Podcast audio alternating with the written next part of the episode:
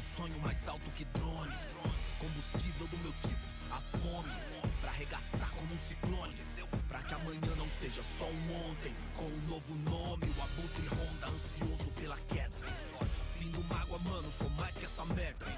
Corpo, mente, alma, um tipo Ayurveda. Oi, agora eu convido você para acompanhar uma conversa minha com Emicida, um cara que eu considero genial, um dos pensadores mais sensatos e lúcidos do Brasil hoje em dia e de quem eu sou muito fã desde sempre.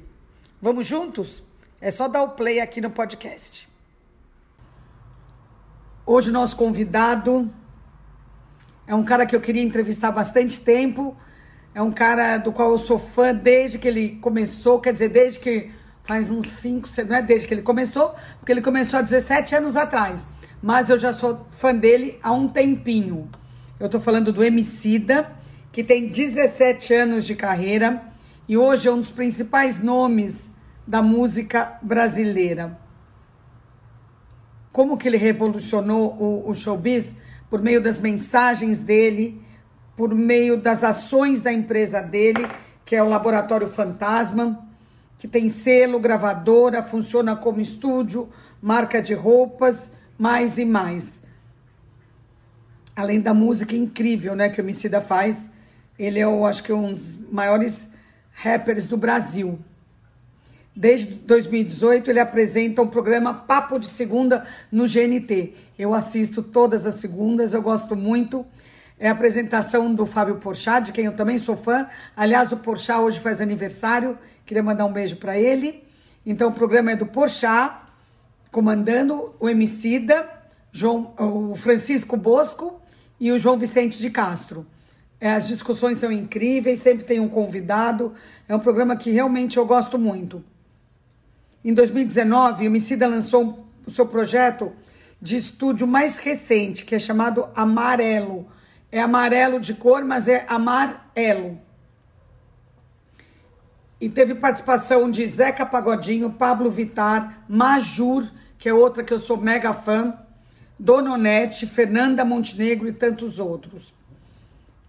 Neste ano, 2020, o Emicida lançou a plataforma de conteúdo amarelo Prisma e também o Lab Fantasma TV, que vai ter uma programação televisiva com a qual o Emicida sempre sonhou. Isso tudo e muito mais a gente vai falar aqui. Vamos esperar o Emicida entrar.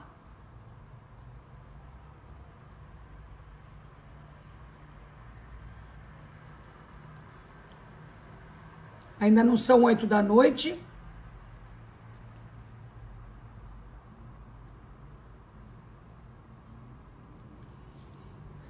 A turma tá animada aqui. Esse cara é fera. Tá todo mundo muito feliz.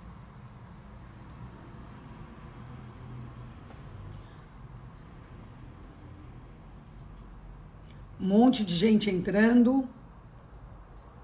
Vamos esperar o Emicida. Dulce Horta, Major Mafei, Montichel, um monte de conhecidos aqui. Não sei se o Emicida entrou e eu já deixei passar. Morgana me avisa.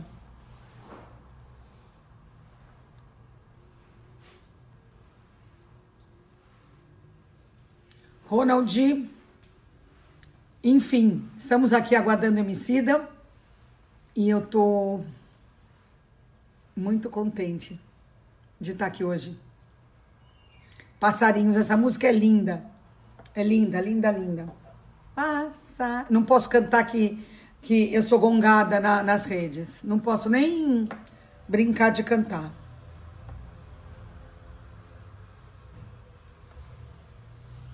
Gostoso esse horário de noite, né? Vamos ver aqui se o homicida tá entrando.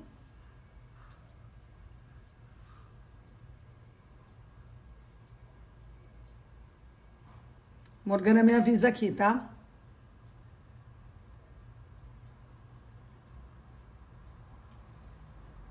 Dulce Horta.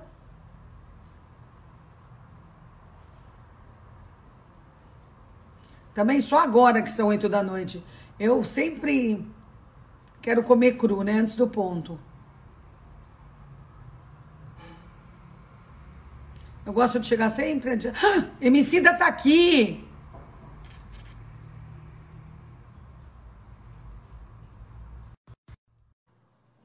Já chamei? Cara! Finalmente, hein? Tudo bom? E você? Tô bem também. E você, como tá? Eu tô bem. Tô aqui enfrentando essa batalha e tô amando o jeito que você tá enfrentando essa batalha. Ah, Joyce, enquanto tiver milho, nós faz pipoca, né? Exatamente. Agora eu vou te falar uma coisa, Emicida, que não tá aqui nas, nas perguntas nem, nas, nem nada. Mas eu acho que duas pessoas, na minha opinião, estão eh, sendo muito relevantes nesse, nessa fase. Luiz Helena Trajano. É. Ih, peraí, deu uma travada. Ok? Peraí, deu uma travadinha aqui, deu Tudo uma bem. travadinha aqui, deixa eu ver. Tá me vendo legal aí? Tô super. Então vamos lá. Vou repetir. Duas pessoas, na minha opinião, durante esse tempo, estão falando coisas incríveis e demonstrando toda a sua preocupação, o, o seu foco e todas as coisas bonitas que a gente tem que sentir demonstrar nesse momento. Luiz Helena Trajano e Emicida. Que isso, ficou super lisonjeado. E eu sou Mas um é grande fã dela, verdade. admiro demais. Eu gosto. Sabe o que eu gosto da Luísa? Como, como ela consegue organizar umas ideias que aparentemente são bastante complexas de uma forma muito simples, muito acessível. Faz todo mundo querer participar de conversas sobre assuntos muito importantes, sabe? Isso é muito inspirador nela. Ela consegue tornar um discurso muito profundo e necessário, ela consegue tornar compreensível e, e mais fácil da gente entender. Eu costumo falar que para as mulheres, né, porque eu participo de alguns grupos com ela, para as mulheres ela é um farol. Ela ilumina o Ah, nosso verdade. caminho, ela ilumina o nosso caminho e a gente vai andando. Sim. E você é outro, hein? E você é outro. Ah, eu estou te tô- acompanhando, tô te acompanhando em, em várias, várias frentes. Eu amo ver você no papo de segunda. Eu estou gostando mais agora, na pandemia, com esse modelo, do que antes, todo mundo sentadinho lá. Não sei Sério? por quê. Sim, sim. Gente, Sim. será que a gente vai fazer a, a Globosat economizar essas passagens? Porque tem bastante gente falando isso. Ah, então, não sou só eu, né? Não, não, muitas pessoas têm falado bastante a respeito desse novo formato e que a gente conseguiu encontrar um caminho para para atravessar essa situação da pandemia de uma forma muito bacana, muito criativa. E tem super rolado mesmo. Estou gostando muito. E tem uma coisa que eu estou Valeu. amando, que é quando você Hoje é fala assim, aniversário ó, do Porchat. É, eu falei, eu dei parabéns para ele aqui. Parabéns, Porchat. Sou fã dele, É. muito fã. Não, Porchazão é irmãozão. mesmo. Maravilhoso. E ele te ama também, né? Sim, você tá doido. É recíproco. Eu adoro quando eu tô lá na TV, na, no GNT, e tem umas chamadas que acontece isso, ó. Não aguento mais ser testemunha viva dos tempos de hoje. Eu amo isso. Mas não é cansativo? Nossa! É cansativo, Cara. mas ninguém fala.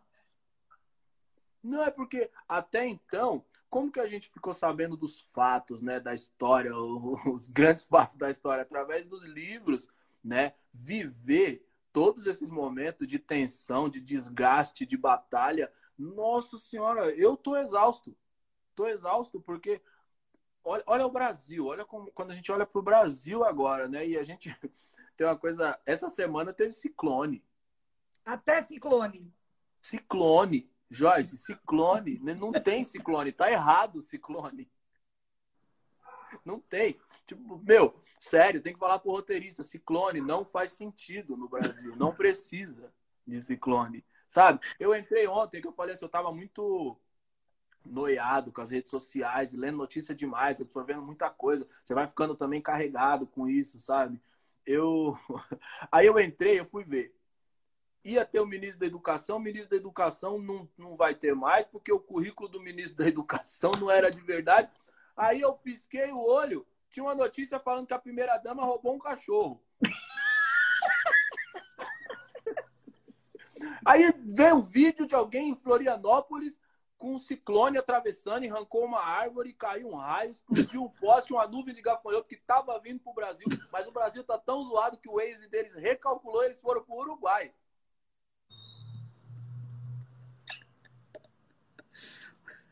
Eu falei, cara, eu vou voltar para o mundo analógico, onde a vida fazia sentido.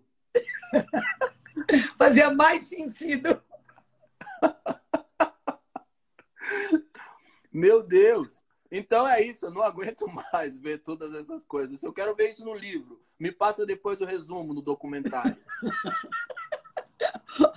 MC, eu tô olhando o seu boné. Você sabe que meu primeiro boné que eu tava afim, você que me deu? Sério? É uma vez que eu te entrevistei lá na Casa Glamurama, há muito tempo atrás, e, e aí você me deu um boné que eu amo, eu tenho aqui. Oh, deixa eu te perguntar, Marco, deixa, vamos ir aqui, porque senão a gente fica falando um monte de coisa. Quando você era pequeno, como que você achou que ia ser o mundo? Com certeza não esse que você está vendo, né? Não, não, de maneira nenhuma. Mas eu também não tinha uma imaginação tão distante assim de como vai ser o mundo, não, sabe? eu tinha. Uma vez eu vi o Sabotagem falando sobre isso, final de Sabotagem, né? Ele falou assim: meu sonho era trabalhar de office boy até os 90 anos. Eu, meu também. Tava, só queria arrumar um emprego. Sabe o que, que eu penso? É, eu lembro que eu ficava olhando folha de classificado e, e eu achava que, meu, quem ganhava 700 reais por mês era milionário. Então eu não pensava muito no mundo, eu só queria ganhar 700 reais por mês que era um negócio de ser auxiliar de escritório, alguma coisa desse tipo. E para mim, que era office boy, ser auxiliar de escritório era tipo, nossa, cara, esse cara aqui, ele arrumou um bom emprego na vida, sabe? Eu não pensava muito em como o planeta seria. Quando eu tinha, quando eu era criança, eu não tinha muito isso não. Mas eu me preocupo mais com como vai ser no futuro agora. Sim, ainda mais que você tem filhas, né, e tudo. Sim. Mas em que momento essa história foi mudando e você percebeu que você ia ser um cara diferenciado?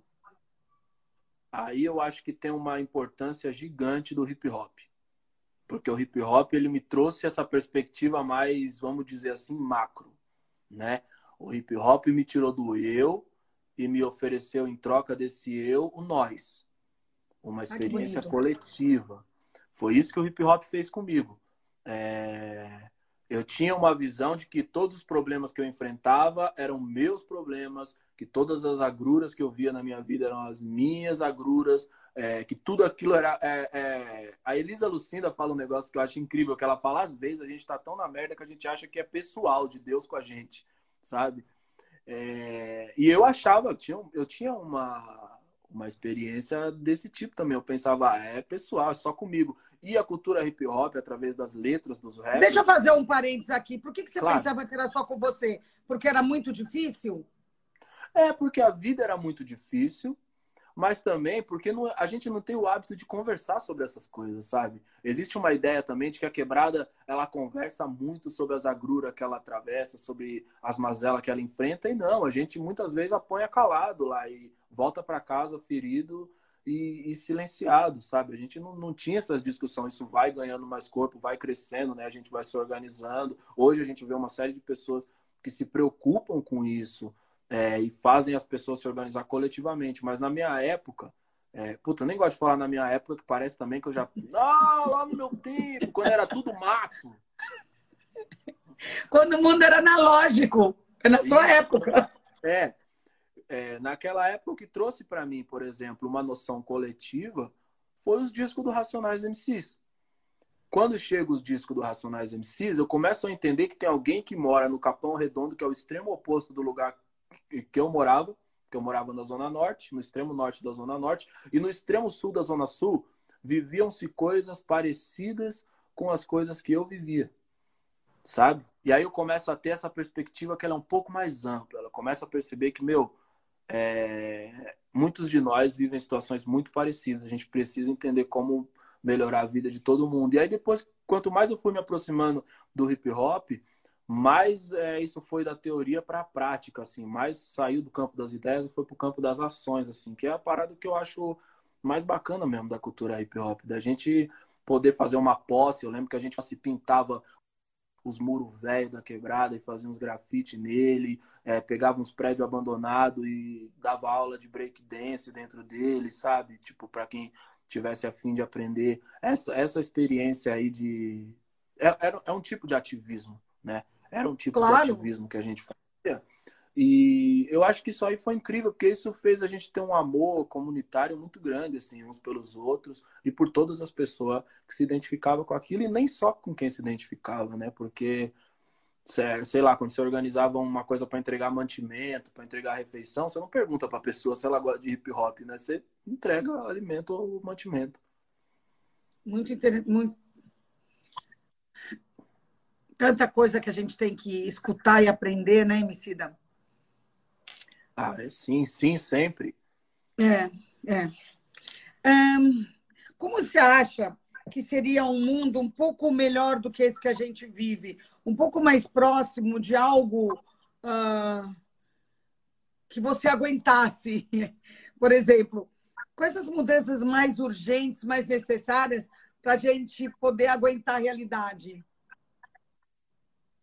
Eu acho que a gente precisava aprender a tratar da solidariedade sem a gente ter necessariamente um abismo na nossa frente, sabe? A gente precisa parar de fazer reflexões sobre o outro só no momento de violência, só no momento de perda, só no momento de trauma, só no momento de destruição. Eu acho que essa reflexão simples, isso aqui, essa pequena conquista já ia mudar completamente o planeta. E como Entendeu? é que a gente faz eu vou dar, mandar um recado aqui para quem está. Tem muita gente pedindo para eu desativar os comentários. Mas, MC, eu acho que live, os comentários fazem parte. Faz, então, em faz, respeito. É, então, por favor, quem está aqui reclamando, é que tô, tem gente que diz que teu rosto está escondido. Vem um pouquinho mais para cá, Emicida, por favor. Tô, escondido, tô escondidinho aqui nos comentários. É, aqui, tá atrás do comentário. Aqui, Emicida, e como é que a gente faz para começar a alterar esse quadro, hein? Como a gente faz? É, essa é a, a pergunta de um milhão de dólares, não é verdade? Eu acredito que a melhor forma da gente melhorar o planeta é a gente se conectar com quem é diferente da gente, sacou? Isso, isso é fazer ponte no mundo entre eu e você, entre a gente e o hemisfério norte, entre a gente e o continente africano, sabe? É, aliás, quando a gente fala da realidade do Brasil, é interessante falar sobre essa relação com o continente africano, não só pela dívida é, histórica que o Brasil tem com o continente africano, mas também pela grande colaboração do continente africano na formação da identidade do Brasil, entendeu? Sim. Sem a África, esse país seria outro e um outro país pelo qual dificilmente a gente iria se apaixonar, sacou? Se esse país tem é, tantas situações apaixonantes, ele consegue criar tantas coisas que, que fazem a gente se inspirar e querer lutar por um mundo melhor, porque eu sou, sou devoto do Gilberto Gil, né, meu? Eu acho que a chave para a solução do planeta, ela tá no Brasil, entendeu? E o que, o que me deixa muito triste quando a gente vê essa cultura de desperdício. E quando, quando a gente fala de desperdício, Joyce, olha que coisa louca, né? A gente fala de desperdício quando a gente fala sobre lixo, quando a gente fala sobre reciclagem, quando a gente fala sobre alimento. Mas essa cultura de desperdício, ela atravessa esses elementos básicos, simples, e a gente tem um desperdício de tecnologia, a gente tem um desperdício de pessoas, entendeu? O que é esse. É, o que é essa tragédia? Que a gente chama de genocídio negro, que continua em curso, sabe? O que é essa grande tragédia? Isso é um grande desperdício de pessoas com potencial incrível, sabe? Só no ano de 2020, o Estado brasileiro, através da polícia, mandou 20, duas, duas dezenas de crianças que potencialmente podiam ser um homicida ou mais para o caixão. Crianças, a gente está falando, Sim. sabe? É um grande desperdício de potencial criativo desse país. Porque é essas verdade. pessoas podiam estar. Tá, a gente observa agora, né? A Apple faz uma convenção e leva a, a Nina do Rio de Janeiro para ir lá participar das conversas sobre tecnologia. Na Califórnia tem um menino também das quebradas do Rio de Janeiro ajudando a estudar o, o, o, corona, sabe? Olha quantas pessoas incríveis a gente tem e a gente desperdiça o potencial disso quando a gente não investe em educação, quando a gente não investe nessas pontes, sabe? Essa outra perspectiva, ela, é, ela não é importante, ela é urgente, porque é, o que, que é, na minha visão, o que, que é o coronavírus? Coronavírus, para mim, ele é o carro abre-alas da era das consequências. Tem um monte de coisa que a gente é, não se responsabilizou nos últimos anos, quando a gente fala de questões ambientais, questões humanitárias, e agora a gente está adentrando a era das consequências. A gente acabou de virar a primeira esquina do século XXI, sacou? E na primeira esquina do século XXI a gente já está encontrando com esse monstro as crises climáticas elas vão se intensificar a partir de agora. É, a gente fala disso brincando, mas é fato, é desesperador que a gente lide com um ciclone no lugar onde isso nunca aconteceu. Alguma coisa está fora da ordem, né? Alguma coisa está fora da ordem. Entende? É. Essa é. é a urgência. Eu acredito que quando a gente se conecta com, com, por exemplo, o Sudeste precisa entender o Norte, precisa ouvir o Norte a gente não pode é, pensar na Amazônia só quando chove água suja em São Paulo. É aquilo que você falou no começo. Tem que. Os, os, os diferentes têm que conversar mais, né? Sim, é isso. É isso. O é. mundo vence quando ele se encontra, sabe? Emicida, outro dia eu conversei com o Celso Ataíde e eu perguntei para ele. Celção, porque... Celção. É, a gente Nossa, falou Celção. de você. Ele só, ele só sossegou ao falar comigo quando eu falei que eu te conhecia. Ah! até então ele estava assim, ó. Poxa, mano, eu gosto demais do Celso. O Celso é uma inspiração. É, e ele gosta muito de você. Que legal. E aí eu falei com ele, eu falei, por que, que nos Estados Unidos morre um negro e acontece aquilo tudo, e aqui morre tantos, morrem tantos, no, no Rio principalmente, né? Que é um por dia, né? No, que a gente saiba fora os que a gente não sabe. Que ganha visibilidade. É... Né? É, aí ele falou, porque lá os negros vão para a rua e fazem barulho. Fazem barulho. Você acha que é Mas, isso? Eu acho que isso é uma consequência de um outro contexto. A gente é muito é, perigoso a gente traçar esse paralelo desconsiderando os contextos. Sim, sabe? sim. Se a gente sim. olha o histórico de repressão do nosso país, ele é muito maior, muito mais agressivo, muito mais insensível e tem um aval da sociedade que, por exemplo, a sociedade dos Estados Unidos, mesmo sendo ainda bastante racista, não dá o aval que a nossa sociedade dá para o pro genocídio que ela assiste. Tanto que sacou? foram para a rua é, e fizeram uma, aquilo, né? E, e uma coisa muito interessante, né? Por exemplo, Saiu uma matéria esse mês, é, é, uma matéria agora, essa semana eu li sobre a, a tentativa do, do, Monteiro Lobato de ser abraçado pelo mercado norte-americano, e aí ele vem a escrever aquele livro extremamente racista, eugenista, Sim. que é o Presidente Negro.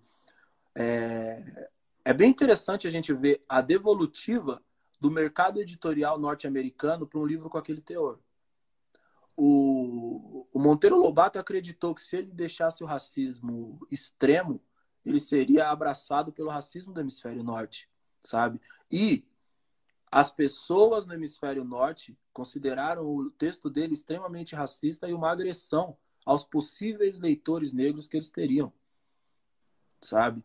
Essa Sim. é uma diferença de contexto muito incrível. A gente precisa muito atentar nisso. Se a gente observar é, levantes populares é, que aconteceram e eles acontecem até hoje, né? A gente tem é, desde o do Mães de Maio até todas as movimentações em prol das ocupações de moradia. É, aí você vai chegar nas populações indígenas, quilombolas, no MST, e todas essas movimentações populares. Mas a repressão que acontece em torno desses corpos é um milhão de vezes maior do que acontece do que o que, do que, o que acontece nos Estados Unidos. A Sim. gente precisa atentar para isso. No histórico do, de repressão do Brasil, o, o Estado não tem constrangimento nenhum de matar uma criança e se 10 pessoas se levantar, matar mais 10 pessoas. Sacou? A gente viu e a gente vê acontecer uma série de coisas como essas. Entende? É, lembra quando a gente estava no em 2013, naquele ano, que foi 2013. E aí você tem uma, uma conversa que ela se inicia ali porque uma repórter da Folha foi alvejada com um projétil de borracha, sabe? Mas até que um projétil de borracha alcance uma repórter da Folha. Demorou. Morreu muita gente. Morreu gente pra caramba. Entendeu? Para que a gente pare e diga: opa, a repressão alcançou um outro. Eu acho que é importante, sim, que a gente se conecte, inclusive, né, se a gente fala sobre movimentações do, do, do movimento negro do Brasil e movimentações do, do movimento negro dos Estados Unidos, é, a gente também tem uma série de conquistas e conquistas que eles não têm, entende? A geração do Abdias do Nascimento, do Oswaldo Camargo, da Sueli Carneiro, fez um país com 200 milhões de pessoas se identificar como preto e pardo. Mais da metade da população se identifica como preto e pardo. Isso é Sim. é inédito no planeta. Isso é uma conquista extremamente admirável. E a maior conquista do, dos pretos fora da África no planeta. É, eu acompanhei isso. A gente está falando muito né, de lugar de fala, sobre a necessidade de ser antirracista também. Qual é a primeira coisa que uma pessoa branca precisa entender, que parece que não estão entendendo, né? Eu acho que tudo tudo passa pelo diálogo, assim, é no que eu acredito. A gente precisa estar aberto a, a ouvir, a gente precisa transcender a culpa, a gente precisa atravessar a culpa entendeu? Falar sobre racismo não é uma questão desagradável para as pessoas brancas. Falar sobre racismo é desagradável para todas as pessoas, entendeu? Porque quando as pessoas pretas têm que revisitar isso, elas precisam tocar nas suas feridas e reabrir uma ferida é uma coisa que machuca demais. Remexer em um trauma é uma coisa que machuca demais. E todos nós temos algum trauma referente a isso. Entendeu? Então, se você está numa posição, eu não, eu não sei, não gosto muito de usar essa palavra também, tenho pensado nela, mas se você está numa posição de, de privilégio, eu acho que você poderia entender que você tem a condição de derrubar algumas barreiras que prejudicam a vida de muitas pessoas. Entendeu? Acho que é isso, é você perceber que, meu, existe sim um apartheid, que ele não é uma lei no Brasil, mas ele é cultural. E talvez um, um apartheid cultural seja mais perigoso do que um apartheid Mais estatal. difícil. Mais difícil de. Porque, como ele não é crime, né? É... E aí você percebe que é um crime quando a gente sabe que se a gente for lá jantar no, no Dalva Dito, a gente não vai encontrar pessoas pretas. Em nenhum lugar. Sacou? Se a gente só vai encontrar pessoas pretas em algum lugar, pessoas não brancas, porque também tem os indígenas, né? A gente também não pode partir dessa dualidade como se o Brasil fosse só um tabuleiro de Preto xadrez. O meu, meu, meu, meu parceiro Felipão, ele fala, uma vez nós brigou feio, e ele falou para mim, eu era muito... Aí ele falou, um dia você vai ver que tem muitas camadas de cinza, no meio dessa conversa. E eu falei, que camada de cinza, o caralho, tá ligado? Aí agora eu fico falando para toda molecada, não, gente, tem muitas camadas de cinza nessa conversa. Emicida, sabe aonde? O único lugar do Brasil que às vezes eu vejo é, é em Salvador. Sim. Não é Salvador, à toa que eu é amo Salvador. Eu amo Salvador. Amo. É o lugar onde Todos eu mais nós. vou. Todos nós. Salvador é incrível. E acho que Salvador intensifica demais é, esse abismo. Porque lá tudo é muito visível e você tem esse fato que é realmente a cidade mais preta do mundo fora da África, né? Depois de lá é o que? Nigéria. Sacou? Precisamos multiplicar isso. Você acha que música e arte é um caminho para mudar ou para colaborar para Alguém está falando aqui que Salvador é racista pra caramba. É racista, sim. sim. Principalmente os ricos e brancos de Salvador são muito, muito racistas. Mas ao mesmo tempo que eles são muito racistas, existe esse espaço onde a comunidade negra está conseguindo entrar por conquista própria, por, por estar conseguindo ascender socialmente. É, e há bastante tempo, né? Se a gente pensar, por exemplo, a gente tem na Bahia, né, algumas das mentes mais valiosas da, de, de, projetos grandiosos, assim, por exemplo, sistema de cota, teve a participação de muita gente incrível que veio do estado da Bahia, da cidade de Salvador. Tem muita mente pensante ali que pensa o Brasil. Isso é importante. Não é uma coisa bairrista.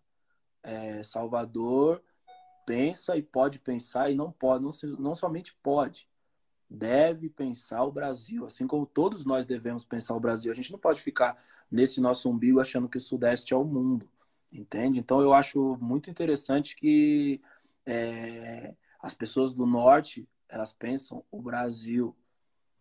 As pessoas do, do Nordeste, elas pensam o Brasil. A gente precisa pensar o Brasil.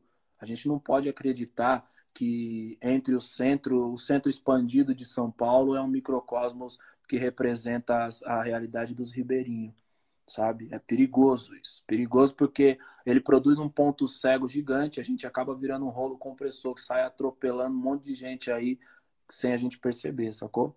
porque não é igual, então a gente vai atropelando, né? É, tem essa coisa do é, Caetano, né? Que Narciso acha feio que não é espelho. Se a gente só se identifica com nossos iguais, é isso que a gente vira.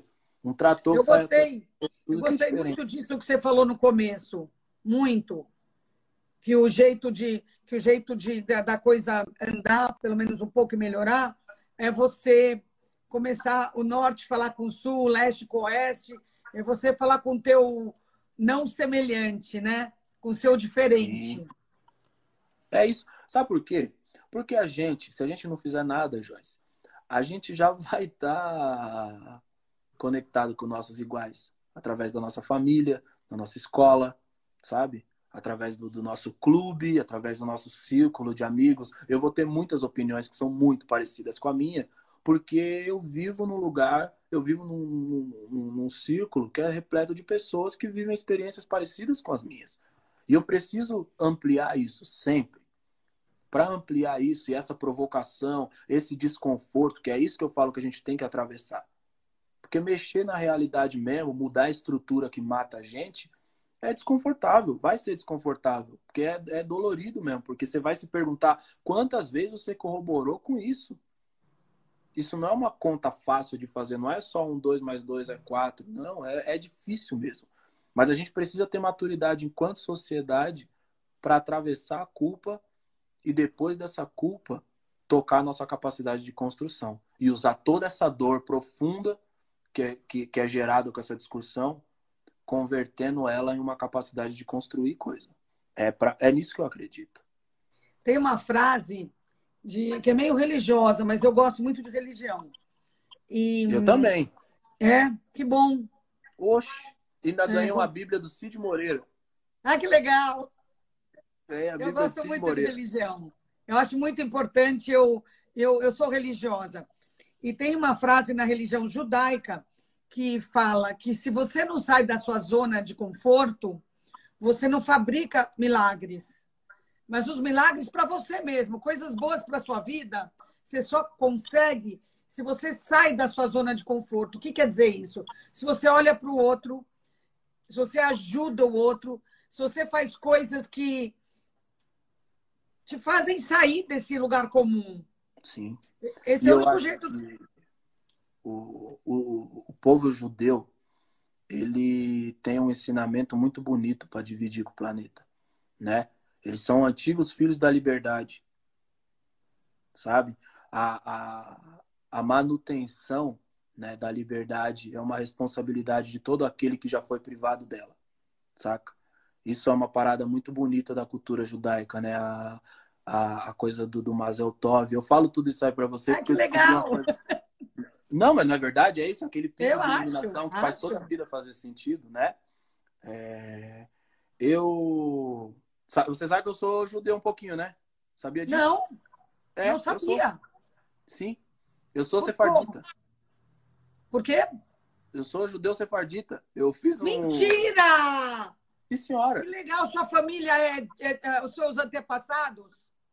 Pessoal da, pessoal da Espanha, Península Ibérica ali, né, meu? Porque na Sim. Península Ibérica foi onde misturou tudo, e aí no meio daquela perseguição de cristão novo. Sim, na Inquisição. Meu, no meio da Inquisição, foge pro Brasil, né? E aí você vê que coisa, eu nunca fui muito de mergulhar nisso. Mas eu fui fazer um exame de DNA Hum, e aí eu descobri através do meu exame de DNA que eu tenho um quinto meu é judeu. Que legal! Que bacana, né? Descobrir essas coisas. Sim, super, porque e, e eu fiquei é, muito feliz com isso, porque, por exemplo, eu sou muito fã do Will Eisner, né? E, e tudo que eu conheço de diáspora judaica, boa parte disso me vem através do, do Will Eisner e da obra dele, que eu conheço inteira. Sim, sim. sabe? Como sou um grande fã dele, então eu tive a oportunidade de conhecer muita coisa. E, por exemplo, o último projeto dele foi uma. Pô, ele se debruçou inteiro em cima do. do. do. do, do, do, do protocolo do, do sábio de Sião e da história em, em torno da, da criminalização do judaísmo Uhum. sabe? Essa, esse projeto, para mim, ele é incrível, né, meu? E você vê que ali é um projeto de uma vida. Então, eu, eu dei uma super mergulhada em tudo isso. Eu tava com tudo isso na ponta da língua, mas eu admirava isso distante. De repente, eu faço esse, esse exame de DNA e vou dar uma imergida de verdade no, no que me forma, né, biologicamente. Aí eu descubro que eu também tenho 20% de judeu. Que bom! Bem-vindo, tá, Emicida? Ó, É nóis. Não, inclusive esse ano eu comemorei até o Pessar. ah, é? É, eu comemorei o Pessar. A gente leu o Moacir Cicliar aqui, e tomamos vinho e comemos o matzah. Eu tô, tô, Não tô, acredito, Emicida! tô, tô te falando, Joyce. Ai, que história bonita! Tô te falando, eu vou me encontrando, sabe por quê? Tem muito de nós em muito lugar. É. sacou? Emicida, vamos um dia na sinagoga junto? Bora, bora, vamos. Pra mim vai ser um prazer. Então eu vou, vou combinar com você. Vamos. Ai, ai, que gostoso ouvir tudo isso, porque eu, eu gosto muito de religião. Muito. E, minha, Sim, e eu também. eu acredito e eu funciono nessa base. E, enfim, que surpresa boa. É, não. Sabe o que, que eu acho? Olha que coisa louca. O mundo é muito complexo e muito difícil de entender hoje, quando a gente tem tanta informação, tanta possibilidade de viajar, tanta possibilidade de conhecer, tanta possibilidade de ler, de assistir. O mundo é difícil de entender hoje. A religião, lá há milênios atrás, ela é uma grande tentativa, muito bonita, de tentar explicar esses grandes mistérios que cerca a vida do homem, entende? É, por isso eu também tenho esse, esse apreço, assim, tem, essa, tem o lado que eu olho que é o lado da fé, eu acho que a gente precisa acreditar. A gente precisa acreditar, como diz minha mãe, para baixo todo santo ajuda, então nós tem que acreditar. É, e tem uma outra coisa também, que é quando a gente vai mais para o lado da teologia, que é um estudo mesmo da formação do, do acreditar do homem, né? E da é necessidade de bonito. acreditar. Isso é inerente à nossa existência. Ai, estou muito feliz hoje. Você está me fazendo muito feliz, tá? Eu quero que você saiba, tá? Ah, tamo junto. Eu também tô feliz aqui. Poxa, consegui, consegui dar uma pausa ali, que eu ia ter que lavar uma louça. Falei, eu tenho uma live agora para fazer, gente. Não, não posso ficar. Interesseiro. Vamos ficar nessa live aqui, Joyce, até acabar. Quando eu ouvia que a torneira parou, eu saio. Emicida, você tem duas filhas mulheres, é isso? Sim, sim. É, na Tem, minha sim, casa tem uma muita de 10 e mulher uma de também. 12. Como é, como é ser pai de menina? foi, foi cercado por mulher. Entendeu?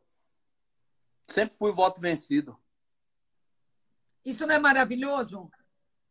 Eu gosto bastante porque é o seguinte, né? A gente aprende sobre masculinidade do jeito muito errado. E ter a oportunidade de conviver com muitas mulheres, elas sempre estão em maioria a- ao meu redor, me faz refletir bastante sobre a sensibilidade, como esse é um direito que a gente é levado a acreditar que os homens não têm. Né? E aí eu não estou falando da sensibilidade como se isso fosse uma coisa etérea. Não, a sensibilidade é o que faz você ter a liberdade de olhar para sua filha e falar eu te amo. E infelizmente tem muitos caras que não dizem eu te amo para os seus filhos, que não fazem um carinho nos seus filhos, que não conseguem pegar na mão do seu filho, deixar o seu filho se sentir à vontade, caminhar com ele de mão dada, porque eles acreditam que de alguma maneira isso faz com que eles sejam menos homens, sabe? A gente precisa parar de acreditar que essa masculinidade agressiva, que é um sinônimo até de violência muitas vezes, ela é o, a espinha cervical do que é ser homem. Muito pelo contrário. Isso não tem nada a ver com o que é ser homem, né? A gente precisa parar de confundir força com violência. Você acha que essas gerações estão aprendendo um pouco mais pelo que você está vendo? Acho que sim. Esses Acho meninos. que sim, porque tem uma e tem uma, uma coisa que a gente precisa dar essa reconhecer o valor do, do feminismo por isso, né? Hoje existe uma uma provocação que ela já não carece mais da presença de uma mulher para acontecer numa conversa masculina. Isso há algum tempo atrás, uma mulher precisaria falar sobre algumas coisas para esses assuntos existirem, sacou? Hoje os irmãos eles se encontram, eles estão aqui trocando ideia e eles falam sobre vários assuntos também que prejudica a vida das mulheres, sabe? Há 15 anos atrás, talvez isso fosse impensável. É, talvez não, seria impensável. Mas hoje é também um ponto de reflexão em ambientes que são exclusivamente masculinos. Isso é uma grande conquista do feminismo. Sim. Eu trabalho bastante para isso. É isso. É. Você estava falando de lavar louça. Você também, nessa pandemia, você fez um monte de coisas, né? Me descreve a Nossa. pandemia em três palavras. Eu tô cansado.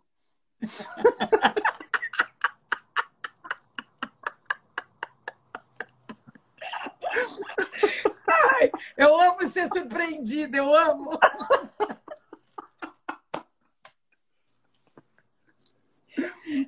Ai, essa história, essa história, se você está cansado, essa história de fazer queijo de horta é verdade ou é, um, ou é marketing? Me conta. Não, é verdade. Na verdade, e é verdade, faz tempo. A horta eu tenho uma relação há mais tempo com a horta, né? Eu fico aqui mexendo nela. Eu tinha uns vasinhos pequenos quando eu morava numa casa menor. Quando eu mudei para uma casa maior, aí eu falei: não, não acredito.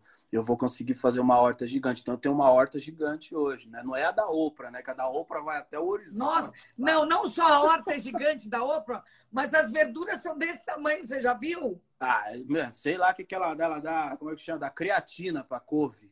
É hormônio, sei lá. Você tá injetando hormônio de cavalo na couve-flor. É, as, minhas, não, as minhas são um pouquinho mais humildes aqui. Meu brócolis é um brócolis mais humilde, entendeu? É, mas eu já tinha relação com a horta mesmo. Só que quando eu mudei para uma casa maior, isso pode ser intensificado. Agora a coisa do queijo é muito curiosa, né? Porque eu fico aqui pensando, eu já tinha lido um pouco sobre queijo. Ah, eu vou comprando uns livros e de assuntos muito diversos. E um dia eu comprei um livro que ele chamava Leite, Herói ou Vilão. Ah, eu já ouvi falar. Eu comecei a ler esse livro aí. Fui que fui.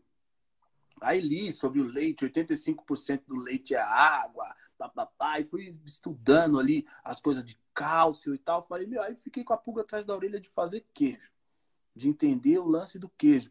Ah, só que eu queria arrumar um leite cru, né? Que não é tão fácil de você encontrar leite cru em São Paulo. Aí, e eu também não queria que ele fosse congelado, queria o mais fresco possível, tipo.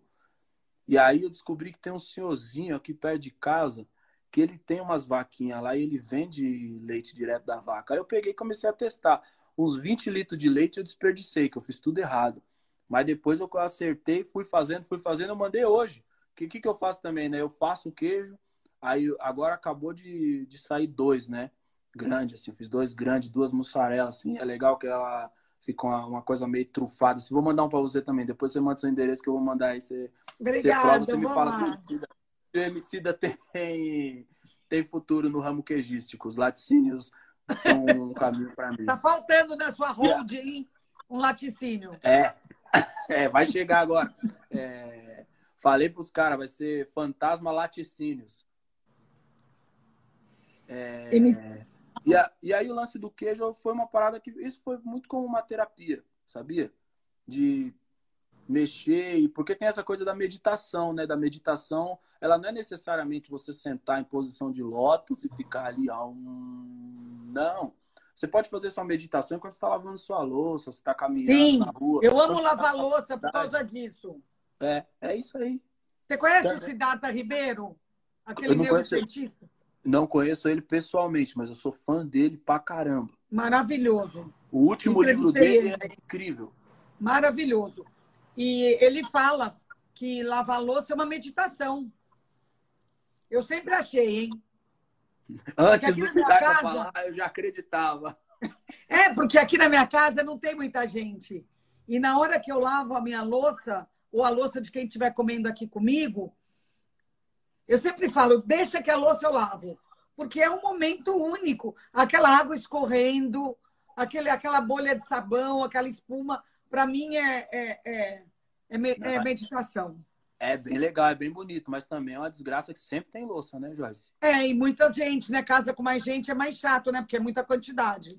Por isso ah, que eu ah, falei, aqui é gostoso fico, porque é pouca gente. Eu fico pensando isso aí também, porque as pessoas ficam no debate, né? Tipo, se acabar o planeta, quem sobrevive? Se vai ser as baratas, se vai ser os tardígrados. Na real mesmo, o que sobrevive é a louça, mano. Vai ter louça para lavar depois do apocalipse.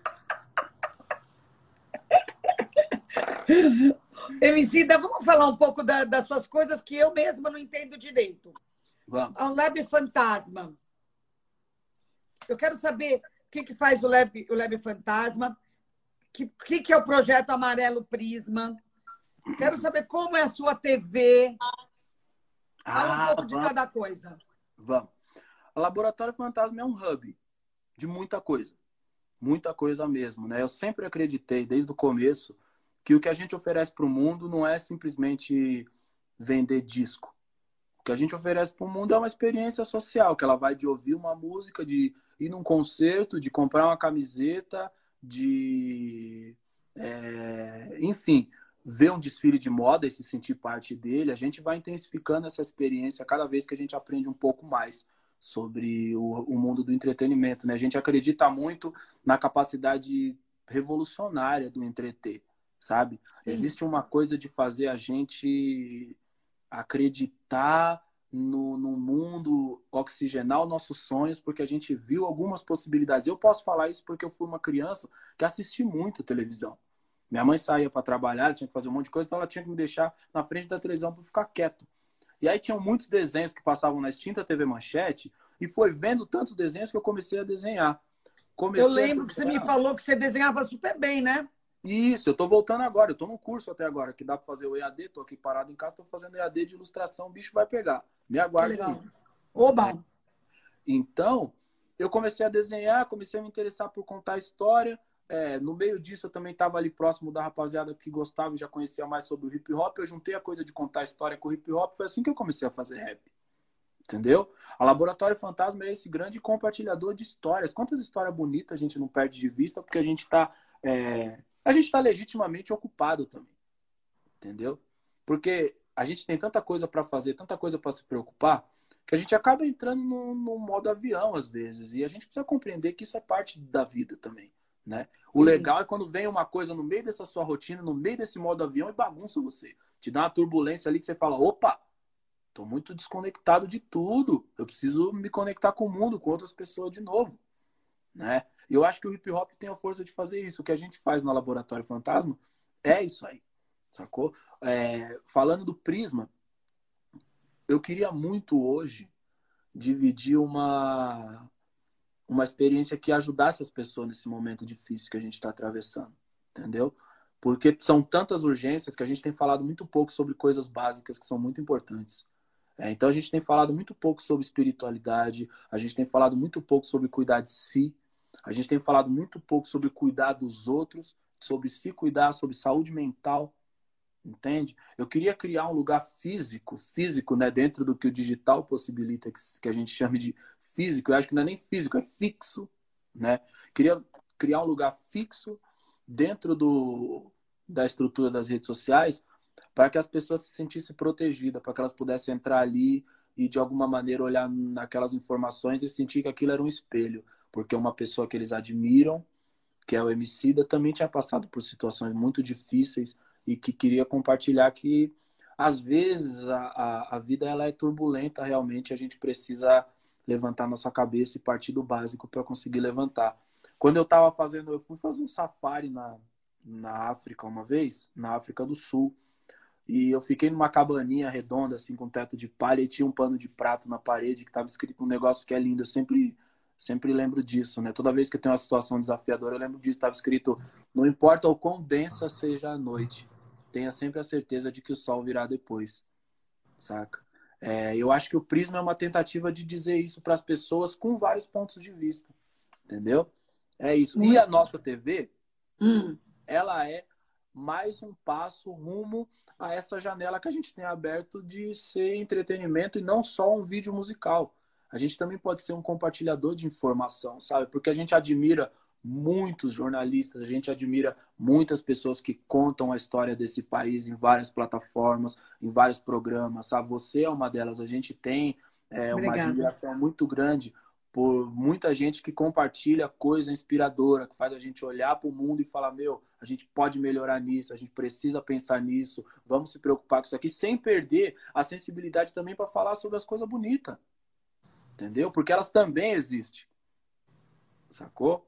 É, essa, essa, esse desejo de abrir essa janela fez a gente criar a Lab Fantasma TV lá no Twitch agora, que é essa experiência que a gente também está desenvolvendo, estamos entendendo como funciona, porque é um trabalho, né? Mas a gente já está lá com o Rashid, é, o Rincon estava lá essa semana, o Projota teve lá essa semana, a Drica Barbosa tem um programa, né? O Ronald Rios está ali falando de rap também, e o meu vai começar em breve, né? Que eu estou organizando ainda direito o que, que eu vou fazer, porque eu também não sei direito agora o que, que eu faço, né? Porque eu estou fazendo um monte de coisa. oh, se você quiser que eu participe de alguma coisa para ajudar, você me chama, tá? Que eu vou ter o maior prazer. Ó, oh, está anotado. Não, é, pra, é, é de verdade. É verdade. Da hora. É verdade. Incrível. É verdadeiro. Valeu, pode me chamar. Pode, pode deixar, pode deixar que seu telefone tocará. Eu, eu vou gostar muito, você sabe. Agora eu vou fazer um momento, um momento um desabafo. Várias vezes, Emicida, quando eu estou entrevistando algumas pessoas mais engajadas, que nem você, essas pessoas que são focadas em, em resolver cada vez mais os problemas de raiz que a gente tem, às vezes eu sofro bastante bullying, sabe? Um, e, e preconceito ao contrário, né? Mas é preconceito igual. Como? Ah, como? Porque quando eu entrevisto, você é o que mais me entende, vamos dizer assim. Você me saca, você me trata de igual para igual, você me trata de, de brother, sabe? Mas não, muitas vezes me tratam como inimiga, como responsável, sabe, por alguma coisa de ruim que esteja acontecendo, porque eu sou branca, loira e tenho olho claro. Saquei eu, acho né? que tem uma, eu acho que tem uma, uma forma de conduzir isso. Eu não sei também, porque depende da forma como as conversas elas são conduzidas. Eu, sei lá, eu também conheço você, entendeu? Eu acho que quando a gente está falando com pessoas que a gente conhece, é, a gente vem para a conversa com outra atmosfera, sabe? Sim. Eu já vi coisas que você fez, já vi é, situações nas quais você também se posicionou em prol de pessoas que não eram parecidas com você, porque você acredita numa outra formação do planeta, uma outra não sei, sabe? Não, não acho que, que você seja uma inimiga das coisas que eu acredito, entende? Mas eu acho que essa coisa de ficar com a guarda levantada, sacou? Ela não é uma coisa infundada, não. Porque são muitas as vezes que as pessoas fazem uma conversa muito bagunçada no Brasil, entendeu? E elas precisam estar com a guarda levantada para se defender. Porque tem muita coisa ruim que se volta contra nós e as pessoas. Por, por exemplo, vou te dar um, um exemplo do que, do que acaba acontecendo, né? A gente vivenciou uma série de situações de racismo durante a nossa vida inteira. Durante desde, desde quando a gente é muito pequeno. E no momento em que, por exemplo, duas pessoas negras discordam, é muito comum que, inclusive, veículos gerenciados por pessoas brancas coloquem essas duas pessoas uma contra a outra para tentar de alguma maneira dizer que é dos negros que parte uma nova forma de racismo, saca? Sim. E não, não, não, não, não, simplesmente não é isso. Existe uma conversa a respeito de uma estrutura. E a gente não está falando sobre uma questão pequena, individual, sobre eu ou sobre você. Eu acho que é nisso sobre que a gente todo. É, eu acho que é nisso que a gente precisa se concentrar para a gente transcender essa coisa do eu e você. Não é eu e você o racismo, Uhum, entendeu? uhum, Essa é a parada de você entender a estrutura na qual a gente está. uhum. E aí eu falo disso porque por que, que eu venho para uma conversa com você e eu venho para uma conversa para uma conversa com você suavão, da hora, para nós dar uma risada, para nós trocar umas ideias e também para nós errar. Uhum. Entendeu? Porque a gente troca nossas ideias aqui também e não quer dizer que a gente sabe tudo do mundo. Não, mundo, nossa, a gente não sabe nada, né? É, e é, e é trocando ideia que, que a gente aprende também como o mundo funciona, sacou? Eu, é, eu acredito muito nessa parada. Então, eu gosto muito dessa troca e venho aqui porque, por exemplo, olha que, que coisa legal que a gente viu. Lembra quando você fez aquela, aquela capa comigo, com a Thaís, Aqui, com a, com a Carol? sim, Carol Conká, você e a Thaís. Sim.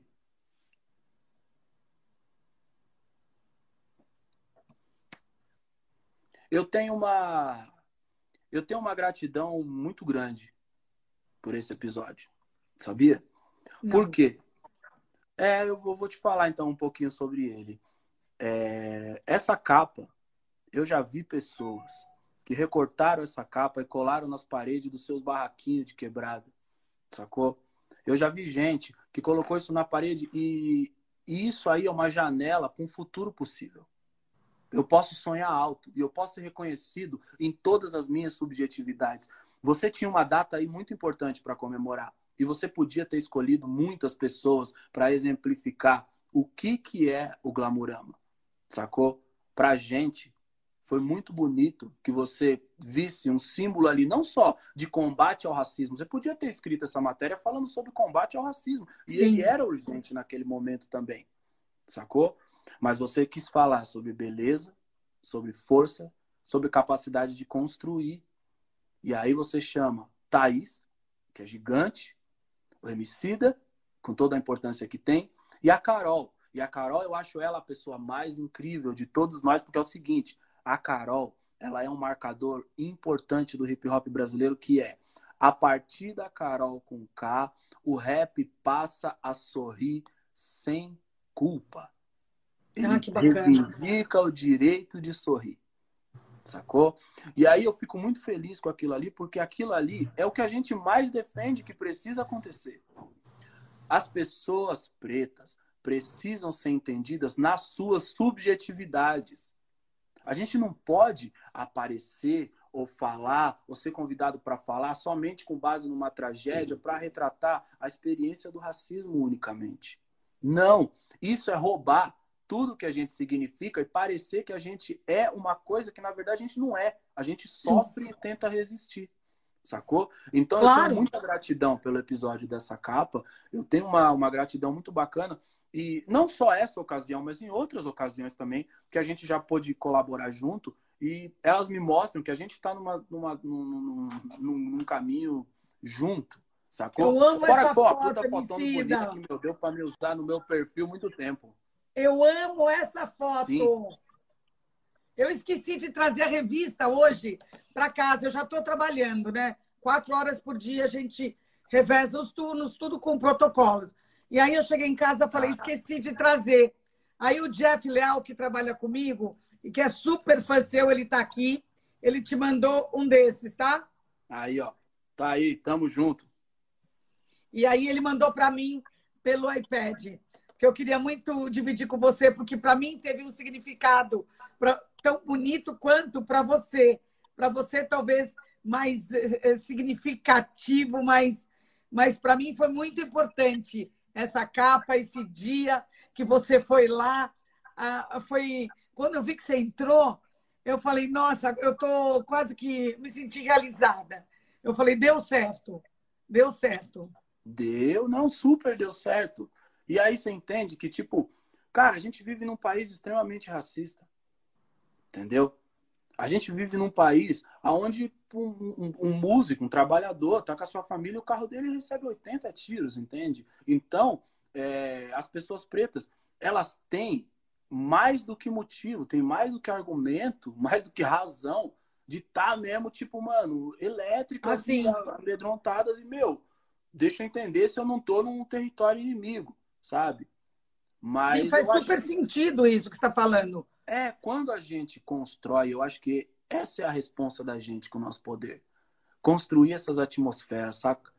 Fazer as pessoas perceber que, mano, aqui você pode ser você e baixar sua guarda. Eu acho que a coisa que mais me orgulha no Laboratório Fantasma é conseguir criar uma empresa onde as pessoas vão lá fazer entrevista com um turbante no cabelo, sabe? Com um brinco laranja, sabe? Com uma roupa que o pai dela trouxe de um tecido de Angola e que ela se sente muito feliz e muito orgulhosa daquele tecido. E, porra, mano, no momento em que ela quer ser compreendida na potência dela, ela utiliza todos aqueles adereços e numa outra empresa ela podia ter medo de utilizar aquilo ali, Sim. porque aquilo ia representar uma outra coisa.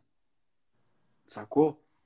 O que, o, que eu, o que eu mais fico feliz é ter conseguido criar essa atmosfera, que as pessoas vão até nós com muito orgulho de ser quem elas são, sem medo nenhum, de tipo, meu, aqui eu me sinto protegido. Eu acho que essa é a nossa resposta. Eu acho que o que você fez com essa capa é isso. Quando as pessoas pegam essa capa e colam numa parede, é porque é um, é um exercício de possibilidade mágico, entendeu? Que não é simples, não é fácil de encontrar, sacou? E Nossa, é por isso que... é um, que é um marcador tão importante. Muito bom ouvir isso, viu? Tô quase chorando, você já viu, né?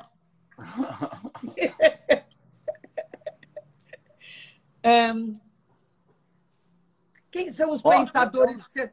Oi. Passou uns angolanos aqui, ó. Passou uns angolanos aí colocando as bandeirinhas de Angola aí, ó. Ah, que legal, que legal. Emicida, quem são os pensadores que você admira, os escritores? Quem eu admiro? Um monte de gente, meu Deus do céu. Fala uns é, dois é... ou três, só pra gente, sei lá, para ler os livros, sei lá. Para agora, agora, vamos lá. Hum. Gente, o próprio Siddhartha pode ser um deles, né? Maravilhoso. Ailton Krenak, é um deles. E Super tem uma legal. pessoa incrível. Tem uma pessoa incrível que ela fez 70 anos agora, nesse, nesse mês, que é a Sueli Carneiro, que é uma ativista incrível, uma das mentes pensantes também, dessas pessoas que pensam o Brasil. Ela tem um livro chamado Escritos de uma Vida. E, cara, eu só acho que todo mundo tinha que ler a Sueli em algum momento. Ótimo. Eu gosto de tomar nota. Legal. Tome nota. É. E tem um pessoal mais jovem também que tem produzido coisas no mundo no mundo digital, né? Tem uma professora do Rio de Janeiro que ela fala, fala muito sobre, sobre pluriversalidade, né? Não universo, um pluriverso. Ela se chama Asa Nigeri. Ela é uma hum. que conversa bastante, ela compartilha bastante coisa na internet. Eu acho que ela tem sido uma mente muito valiosa, assim, pro, pro Brasil, pelas coisas que ela compartilha, sacou? Tô sacando. O que, que você Mas falaria para jovens negros, Emicida?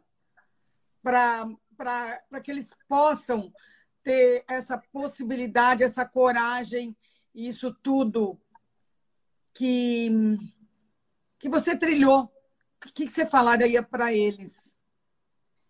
eu acho que, pô, já falei isso numa música. Você é o único representante do seu sonho na face da Terra. É isso, mano. É isso. A gente não pode desistir de nós. Sacou? Por mais difícil que seja, por mais nebuloso que seja, por mais triste que seja, sabe?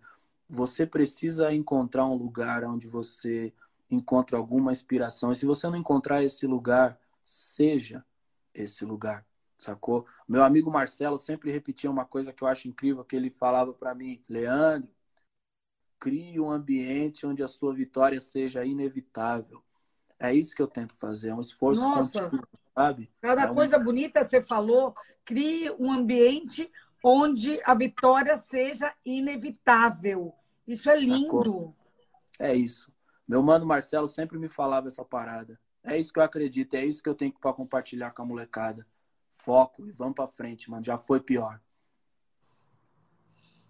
Teve, ehm, eu te falei, né, que o, que o, que o Celso Ataíde te elogiou, né, numa live comigo. Sim. O que você acha que aconteceu na sua infância, Emicida, e na sua adolescência para você? Eu fiz essa pergunta para Luiz Helena, tá?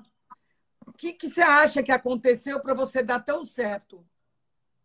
Eu acho que eu tive uma mãe que foi um pilar muito sólido de perseverança e de humildade do aprendizado.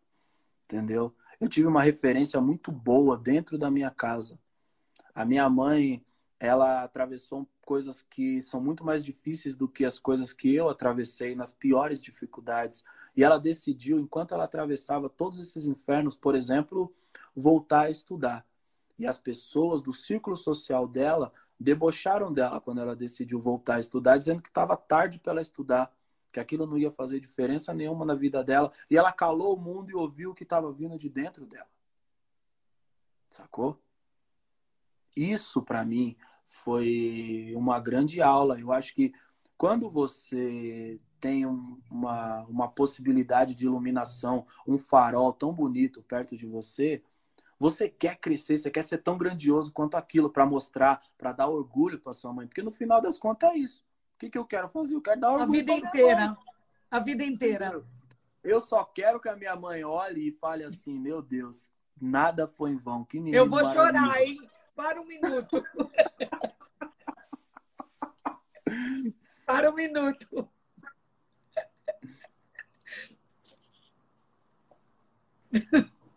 É isso, é isso, força. Eu cresci num lugar de muita força, entendeu? Por isso que eu falo, é, a gente precisa buscar esse lugar. Mas se a gente não encontrar esse lugar fora de nós, que a gente consiga ser esse lugar dentro de nós. Porque às vezes também as pessoas não têm essa referência dentro de casa. Então, você precisa buscar esse ideal dentro de você. Quando a gente fala no prisma sobre cuidar de si, sobre se voltar para dentro, é isso. Encontre seu sonho dentro de você. A maioria das pessoas não tem isso fora, É, né? Você Sim. foi um privilegiado. super, super. E, eu- e hoje eu entendo isso. E hoje eu entendo isso mais do que nunca, assim. Tipo, e tenho muita gratidão por tudo isso. Não errei pra caramba, falei besteira pra caramba, bati, dei murro em ponta de faca pra caramba, e minha veinha tava lá pra falar só, calma. E ela errou também, um monte de coisa, e hoje é legal que ela reconhece tudo isso também, fala, meu, a gente atravessou tanta coisa junto, tentando se construir, tentando aprender, tentando ser melhor, né, no desespero de sobreviver e dar uma vida digna para os filhos e tudo mais. Então eu tô hoje hoje eu sou uma pessoa grata, eu só agradeço, porque eu também tive a oportunidade de rodar o mundo, sabe? Eu pude ir, mano, num lugar muito gigante, longe, onde pessoas atravessaram sofrimentos que eu nunca nem sonhei. Sacou?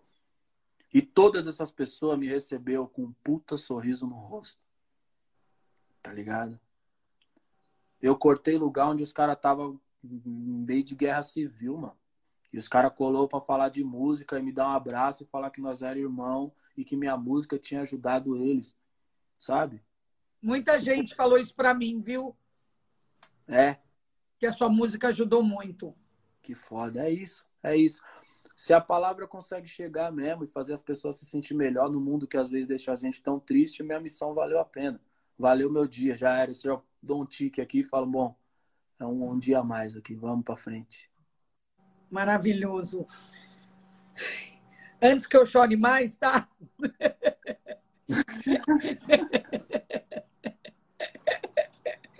Eu queria te agradecer, Emicida.